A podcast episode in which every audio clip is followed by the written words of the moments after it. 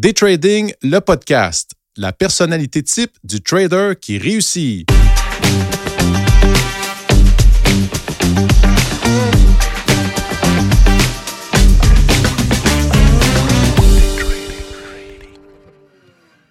Bien le bonjour à tous, j'espère que vous allez bien. Ici Patrick à la barre comme à l'habitude pour un autre épisode de podcast. Aujourd'hui, on se questionne sur ce à quoi ressemble la personnalité de ceux qui réussissent en tant que négociateurs actifs.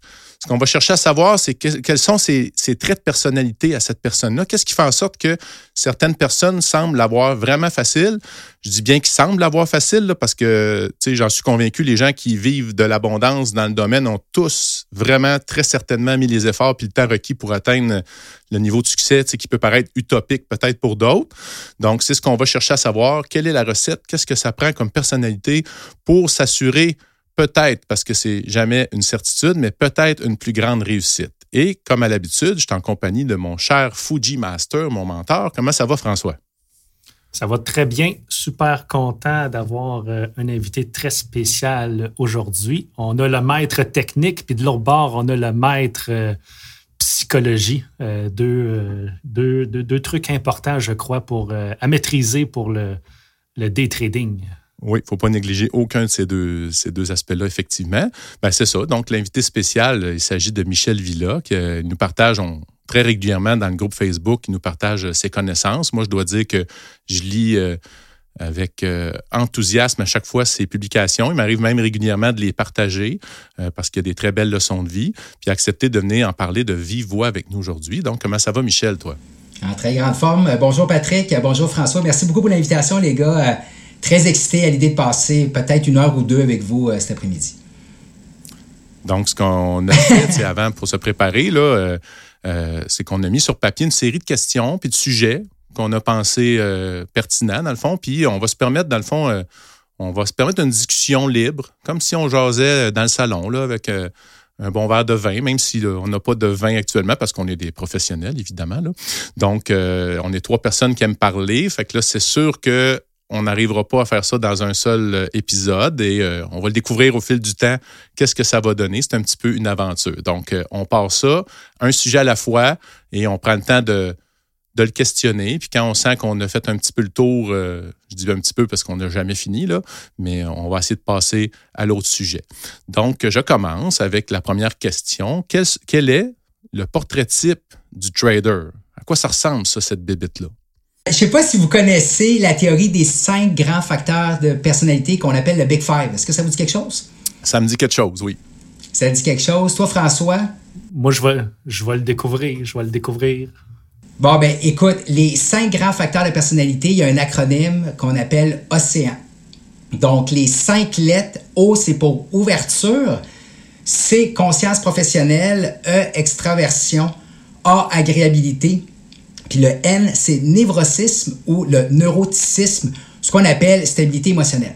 Donc, comment ça fonctionne? C'est qu'on donne des tests, soit en organisation ou dans des firmes d'investissement, à savoir est-ce que les gens scorent élevé ou bas selon les cinq facteurs. Donc, l'ouverture, tu aimes ça apprendre de nouvelles choses, avoir des nouvelles expériences, tu es attiré par quelque chose qui est novateur, excitant. Conscience professionnelle, tu es quelqu'un qui est ponctuel, organisé, tu as souci du détail. Extraversion, tu es attiré vers les autres, tu as beaucoup d'énergie quand tu échanges avec les gens. Agréabilité, ben, tu es sympathique, tu es amical. Et la stabilité émotionnelle, c'est ta tendance à éprouver vraiment des émotions négatives comme l'anxiété, colère et dépression. Donc, Brett Steinbarger, qui est un coach et trader, s'est posé la question est-ce qu'il y a des traits de personnalité qui affectent la performance d'un bon trader ou un gestionnaire de portefeuille? Et les gars, il y en a trois. Il y a l'ouverture, conscience professionnelle, puis la stabilité émotionnelle. Et ce qu'on a appris, c'est que les gens qui scorent très élevé au niveau de l'ouverture ont plus ou moins de succès.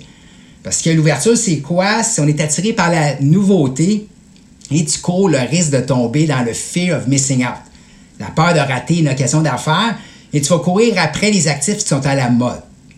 Ceux qui scorent fort au niveau de la conscience professionnelle, ils ont le souci du détail. Eux autres, ils ont du succès. Parce que François va pouvoir en parler tantôt. Pour connaître du succès dans le domaine du trading, ça prend un plan d'action, des règles de gestion, surtout pour le risque, puis de l'appliquer. Et le dernier point, stabilité émotionnelle, évidemment, tu dois scorer fort là-dedans pour être capable d'être neutre à travers le temps. C'est comme un gardien de but qui accorde un mauvais but. Il doit se ressaisir rapidement, mais à la bourse, c'est le même principe. Si tu fais un mauvais investissement ou une mauvaise transaction, tu vas être capable de rebondir puis passer à un autre appel, comme on dit. Oui, Patrick. Ben, ben moi, ça m'amène à une réflexion, euh, Michel, quand tu parles de l'ouverture, c'est que, tu sais, il y a un pattern que moi, je, constate sur euh, bien des gens là, qui, qui, se lancent en trading, que j'ai vécu aussi, puis que je fais attention. C'est qu'effectivement, quand on aime la nouveauté, on aime le, on devient excité. Puis là, la stratégie, on, on, la, on la travaille, on l'éprouve, elle peut, être, elle peut être profitable. Puis là, à un moment donné, on a comme une période de perte un petit peu plus. Puis là, on, la délaisse, puis on cherche quoi? On cherche une autre nouveauté. Fait que, il y a le fear of missing out, mais il y a aussi le fait de se perdre aussi dans le tas d'informations qu'on a aujourd'hui, à pu savoir quelle stratégie choisir. Donc, je pense qu'il y a des gens qui ont carrément trop de stratégies à cause de ça. Je sais pas ce que tu en penses. Bien, la première question que tu vas te demander, c'est quoi le contexte du marché boursier? Évidemment, le marché boursier, souvent, a comme deux modes. Il y a le mode tendance, puis il y a le mode de côté. Donc, on est-tu dans un mode tendance ou de côté? Par exemple, de mars 2020 jusqu'à la fin de l'année 2020, on était dans un mode tendance. 97% des actions aux États-Unis ont monté. Et là, 2022, je dirais depuis janvier jusqu'à mi-avril, on parle d'un marché qui est de côté, qui n'a pas vraiment de direction. Donc, tes stratégies qui sont plus momentum vont avoir plus de succès en 2020, puis les stratégies de retour vers la moyenne vont avoir plus de succès en 2022. Donc, de comprendre ta stratégie, elle a-tu plus de succès dans un contexte ou pas, ça, c'est vraiment important à considérer avant même à savoir si ta stratégie est bonne. Donc, évidemment, tu dois avoir un coffre à outils, un paquet de stratégies à mettre en place, mais là, tu dois savoir quel genre d'outils que je vais utiliser selon le contexte que j'ai, puis ça, c'est vraiment important. Oui, mais la personne, pour revenir sur l'aspect euh, mental ou psychologique, la personne qui est en quête de nouveautés, je pense qu'elle n'est même pas là à ce que tu expliques. Là. elle va chercher une autre stratégie, euh, elle va chercher une autre stratégie, puis là, c'est comme la nouveauté qui t'excite. Puis quand tu la, tu la maîtrises, tu la connais, on dirait que tu perds l'intérêt, puis pouf, tu, passes à autre chose. En tout cas, c'est une réflexion. Là. Pour ajouter, euh, tu parles de nouveautés euh, dans le temps. Je vais parler comme un vieux. Euh, je travaille avec des indicateurs puis des outils. Exemple, eSignal, dans le temps, il y avait seulement 10 indicateurs ou une vingtaine d'indicateurs, mais maintenant, la plupart du monde utilise TradingView pour faire leur graphique. Et puis, TradingView, il y a une grande communauté et puis tout le monde peut créer des indicateurs, mais juste les indicateurs de base, il doit en avoir une centaine, plus les, je vais dire, mille autres indicateurs que le monde peut rajouter. Donc là, le monde, les, néophytes, ils vont essayer tous les indicateurs, puis ils vont, ils vont essayer plein d'affaires, puis là, ils vont être perdus. C'est un peu, on le voit souvent sur Internet, on, le publie en, en joke, mais c'est sérieux pareil. Le tableau de Picasso avec plein d'indicateurs dedans. Quand on commence, c'est souvent de même. On va prendre 10, euh, 15 indicateurs, puis à la base, là, tous les indicateurs, ils font pratiquement la même chose. Ils, essayent de nous montrer la tendance du marché. Donc, tu sais, pourquoi pas essayer d'en maîtriser, tu sais, deux, trois, les deux, trois plus importants? Tous les autres indicateurs qu'on peut voir, souvent, c'est des variantes des indicateurs principaux. Et puis, comme Michel parlait tantôt, les marchés sont soit en tendance ou en range. Puis il y avait une statistique, je crois, qui est toujours actuelle. Le marché est en range 80% du temps, et puis quand ça. Puis l'autre 20% ça trend. C'est en tendance. Puis souvent, la plupart, je vais dire 100% des gains qu'on peut faire, souvent, on le fait en, quand, c'est en tendance. Donc, euh, si on veut faire du day trading, c'est d'avoir des outils pour. Euh, il y a quelques indicateurs qui peuvent nous permettre de voir si on est en tendance. Mais sinon, si l'autre 80% du temps, on est dans un range, tout simplement d'y aller avec des indicateurs qui, exemple, un stochastique ou un RSI, puis quand ça range, c'est pas aussi simple que ça, acheter les survendus puis revendre les, les surachetés. Mais bref, avoir une technique de travail en range, puis une technique de travail en, en tendance. Puis euh, je vois juste euh, une dernière parenthèse, je ne sais pas si ma blonde m'écoute, mais mon beau-père euh, lui a dit constamment la vie, c'est un combat.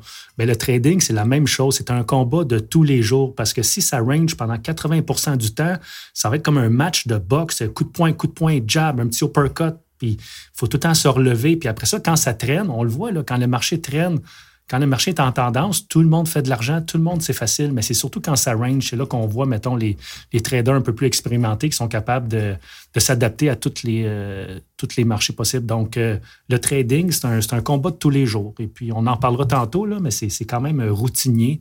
Et puis, pour certains, ça peut être plate, mais si on veut avoir du succès, je pense qu'il faut avoir une certaine routine. Fait que, vas-y, Michel. Excellent commentaire par rapport à ce que tu disais dans le fond, le RSI 14, hein, ça c'est un indicateur euh, classique. Dans un contexte tendance, c'est un horrible outil. Donc, juste pour euh, les gens qui veulent savoir comment ça fonctionne, c'est un indice de momentum, puis c'est une échelle de 0 à 100. Donc, 0, euh, tu serais vraiment extrêmement survendu et 100, tu serais extrêmement suracheté. Donc, la règle, c'est que dès que tu te cotes au-dessus de 70 de RSI, tu es dans un mode surachat. Et les gens ont tendance à vouloir liquider leur position ou même vendre à découvert. Donc, vendre à découvert, c'est de vendre un actif que tu ne possèdes pas pour acheter plus bas. C'est l'inverse qu'on fait habituellement d'acheter bas et vendre haut. Et quand ton RSI est sous la barre de 30, tu es dans une condition de survente et là, les gens, ils veulent acheter. Donc, comme disait François, si tu es dans un contexte de tendance, ben des RSI 14, là, il peut y aller à 80 puis 90 Regarde Tesla les dernières années, il est allé souvent au-dessus de 70. Puis inversement, tu as des titres qui sont dans une forte tendance baissière qui peuvent avoir des RSI 14 qui s'en vont à 20, 15, voire 10. Et c'est un piège d'acheter ces actions-là ou vendre à découvert qui sont trop élevés. Dans un cas de de côté, sideways, le RSI 14 est très efficace. Donc, si tu te négocies entre deux bornes, c'est-à-dire une zone plancher et une zone plafond, zone de sport et de résistance. Si ton RSI 14 va à 70, c'est une belle place pour prendre des profits. Et s'il va à 30, c'est une belle place pour acheter. Le classique, ça serait, mettons, les actions de Bell et TELUS. Des titres qui sont plus ou moins volatiles, ont tendance à se promener en deux bornes. Là, l'outil du RSI 14, c'est bon. Puis pour faire du pouce par rapport à Picasso, tu as fait raison. Puis ce qui arrive, François, c'est qu'il y a tellement d'indicateurs que c'est sûr qu'il va toujours avoir un indicateur qui va t'avoir collé la shot sur une décision d'investissement. Puis Patrick, pour répondre à ta question, les gens pensent à tort que pour connaître du succès à la bourse, tu dois uniquement avoir raison au niveau de la direction euh, d'un instrument financier. Mais d'avoir une thèse d'investissement, ça, c'est juste la première partie. Après ça, c'est de savoir à quel moment que je rentre, à quel moment que je sors. Ça, c'est plus difficile. Donc, les gens, ils veulent avoir un taux de succès qui frôle 100% mais ça, c'est impossible. Et le problème, c'est que sur les réseaux sociaux, on a souvent le biais de survivant. On a juste des situations qui fonctionnent, mais tous ceux et celles qui n'ont pas de succès par rapport à une transaction vont rarement le mettre. C'est pour ça que François, j'aime beaucoup quand il donne ses idées de transaction d'avance parce qu'il s'expose par rapport à la possibilité qu'une transaction ne fonctionne pas. Et c'est ça le trading. Donc, c'est pas grave si ça n'a pas fonctionné versus de dire après coup, gars, ça a fonctionné voici les indicateurs que j'ai utilisés. Donc, pour terminer, c'est toujours plus facile de prédire le passé que le futur. Ça s'appelle le biais de rétrospectif. C'est le fameux je savais que ça allait arriver. c'est normal parce que tu as de l'information que tu n'avais pas quand tu as fait ta transaction à la base. Fait que pour revenir, euh, pour mettons peut-être clore le, premier sujet, mais le, trader, tu sais, dans la personnalité, là, ce que on vient de discuter, c'est qu'on peut s'éparpiller. Donc, il y a quand même une question de focus. Hein. Il faut apprendre à focuser. Oh, effectivement, je crois qu'on vient de s'éparpiller pas mal sur la question. on n'est pas focus. mais, c'est ça, c'est la passion. Il y a la passion aussi qui nous anime. Puis moi, j'avais lu dans un livre, je ne me souviens pas lequel, mais euh, la personne, euh, c'était un, je pense que c'était un des Turtles, puis il disait, dans le fond, il dit euh, quand euh, ça c'était au début là, quand je commençais puis il disait quand tu vas réussir puis que euh, ça va marcher tes choses ben ça va devenir plate. Ça va donner monotone mais il dit vous savez quoi? Je vous le souhaite parce que c'est là que vous êtes à la bonne place. Ça veut dire que vous gérez bien votre risque. Euh, j'ai eu la chance de trader à côté de François puis on avait des discussions à savoir ben justement on cherche une adrénaline à, prendre du risque ou on veut quelque chose que on, est neutre. Puis dans le fond, plus, plus j'avance là-dedans, plus je suis en quête de la neutralité dans l'émotion, que ça ne change rien, que tu gagnes ou que tu perdes. Mais c'est un. Il n'y a jamais personne qui aime ça perdre, hein, ça c'est clair, mais donc le, portrait type du trader, c'est quand même un équilibre, c'est quand même quelqu'un qui, a une maturité euh, pour, réussir, pour être capable de gérer tout ça. et, les, et quand ça arrive, puis ça ne marche pas comme on pense, parce que ça ne fait pas toujours ce qu'on veut, le marché non plus. Hein. Des fois, ça, ça peut faire des, surprises rapides. Donc, euh, moi, je pense que ça, ça nous donne une idée, mais là, je pense qu'on s'est juste trempé l'orteil dans le, dans le sujet. On va continuer avec d'autres sujets. Donc, qu'est-ce que ça prendrait, dans le fond, peut-être le point le plus important pour réussir? Ça serait quoi, mettons? Je vais commencer avec François, par son expérience. Ben, il y a plusieurs points, mais le point principal, je crois, puis je l'ai vécu quand j'étais sur le parquet de la bourse, c'est ne pas avoir peur de perdre l'argent, ne pas avoir peur de prendre des risques. On a bien beau transiger en simulation. Moi, j'ai vu des personnes sur le parquet de la bourse euh, transiger en simulation, très profitable. Et puis, une fois qu'ils étaient rendus dans la corbeille de négociation, euh, le terme, il gelait. Il ne savait plus quoi faire et puis il perdait un peu, d'argent et puis il liquidait sa position tout de suite. Puis je crois qu'il a fait genre six mois de simulation pour peut-être une semaine de trading. Donc, euh, l'attitude, pas l'attitude, mais l'aptitude principale, je crois, c'est de ne pas avoir peur de prendre des risques. Et puis, euh, comme Michel Villa disait tantôt, c'est impossible d'avoir un taux de succès de 100% Prendre des pertes, ça fait partie de la de métier de day trader. Et puis, euh, je vous invite à écouter la première capsule de la saison 2 de Michel. Je crois que c'est dans celui-là qui parlait du test euh, avec un billet de 50 dollars, euh, puis pile ou face. parce que c'est ça, quand, quand, on transige à la bourse, quand on fait du day trading, perdre fait plus mal que le plaisir de gagner. Exemple, si je perds 50 dollars, puis je peux faire deux fois 50 dollars. La perte de 50 dollars que j'ai pris en point de vue sentiment me fait plus mal que les deux gains que j'ai faits, malgré que je suis positif à la fin. Donc, euh, on a beau avoir une très bonne journée, si on finit sur une mauvaise note, c'est celle-là qu'on va se souvenir. Donc, c'est ça. Qu'est-ce que ça prend pour réussir? Je crois il faut vraiment pas avoir peur du risque parce que des trades gagnantes, le, win rate ratio qu'on parle souvent, là, il, c'est pas super important. L'important, c'est d'avoir euh, un bon plan de match. Euh, ceux qui ont écouté les autres podcasts, on peut avoir raison seulement quatre fois sur 10 et être profitable. Mais avoir raison quatre fois sur 10, ça veut dire six fois sur 10, on a tort. Puis ça, je vous le dis, c'est extrêmement difficile pour le moral. Donc, euh, encore là, ça, c'est d'autres qualités qu'il faut avoir. Mais bref, pour réussir, ça prend pour le métier des traders, pour réussir, il ne faut pas avoir peur de prendre des risques. Je crois que c'est la caractéristique principale. Sinon, Michel, as-tu quelque chose, euh, selon toi, c'est qu'est-ce que ça prend pour réussir? Ben moi, je le ferai en deux étapes. Je te dirais que la première chose, c'est comment tu abordes, dans le fond, la négociation active. Puis moi, j'ai l'impression, François, qu'il y a trop de personnes qui voient ça comme un jeu. Parce qu'ils ont vu des gens qui ont eu du succès. Puis le problème, c'est qu'à court terme, tu peux faire n'importe quoi puis faire de l'argent. Donc, c'est vraiment un jeu de longévité. Puis je dis, dans ta tête, faut que tu dises que c'est un job de performance relié à l'élite. Et je te dirais que la première étape, c'est de maintenir un niveau de concentration qui est élevé. Parce que tu peux faire huit transactions consécutives qui est gagnante, puis tu peux l'échapper sur une ou deux transactions et tout perdre. Donc, maintenir ce niveau de focus-là, c'est-à-dire la préparation, avant l'ouverture des marchés boursiers, ta concentration durant la journée et le travail qui se fait après pour revoir tes transactions. Donc, maintenir un niveau de concentration qui est élevé. Puis je te dirais, moi, le facteur qui est le plus important, c'est la résilience émotionnelle. Capable de manger des claques à la gueule, puis de rebondir. parce que si tu pars du principe, comme tu disais tantôt, que la douleur émotionnelle est plus grande pour une perte qu'un gain équivalent, et qu'en plus que ton, ton taux de succès ne sera jamais de 100 c'est certain que tu vas avoir des mauvaises séquences. C'est certain que tu n'auras pas toujours raison. Donc, si tu n'acceptes pas ça, tu as beau être super intelligent, avoir un bon système de négociation, tu n'y arriveras pas. Donc, maintenir un niveau de concentration élevé puis une forte euh, résilience émotionnelle, ce serait mes deux facteurs. Très bon point. Il y a peut-être un, un, point que moi je veux rajouter qui peut-être peut sembler moins important ou qui ne l'était pas avant, mais qui devient de plus en plus, c'est que c'est important de la relation avec l'ordinateur. On ne doit pas la négliger parce que plus ça va aller, plus la technologie est en train d'exploser là-dedans. Donc, quelqu'un qui n'aime pas ça, être de travailler avec un ordinateur ou qui a de la difficulté ou que pour, pour cette personne-là, euh, c'est douloureux, mettons, là, ben, on part avec une prise, là, parce que ça, évolue tellement vite, on n'arrive pas à tout suivre. Donc, si on a un aisance, je pense que c'est un, un point euh, qui devient de plus en plus important euh, tant qu'à moi, là, même si on n'enlève pas l'émotion avant l'ordinateur. ça, c'est clair. Mais très rapidement, François va vous faire du pouce. C'est la question de s'adapter. Le SPAC, ça existait il y a plusieurs années, mais c'est devenu très populaire. Les meme stocks aussi, les crypto-monnaies.